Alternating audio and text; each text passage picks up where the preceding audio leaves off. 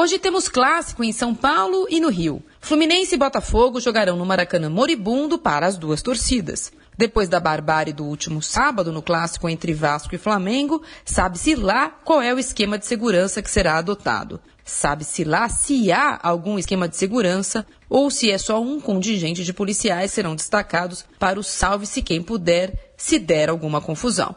É uma várzea inacreditável, mas é melhor do que teremos em São Paulo, o túmulo do futebol.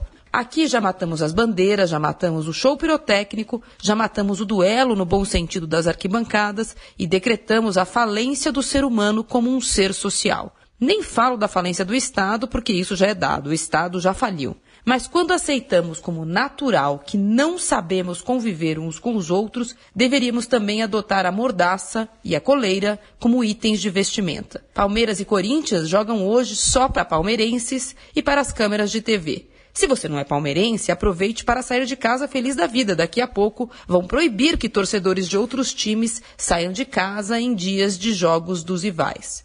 Chegamos ao fundo do poço. Perguntar não ofende. O que é pior? Ter medo de ir ao jogo porque pode haver confusão entre torcidas ou não ter nem a chance de sentir esse medo porque você está proibido de ir e vir. Marília Ruiz perguntar não ofende para a Rádio Eldorado.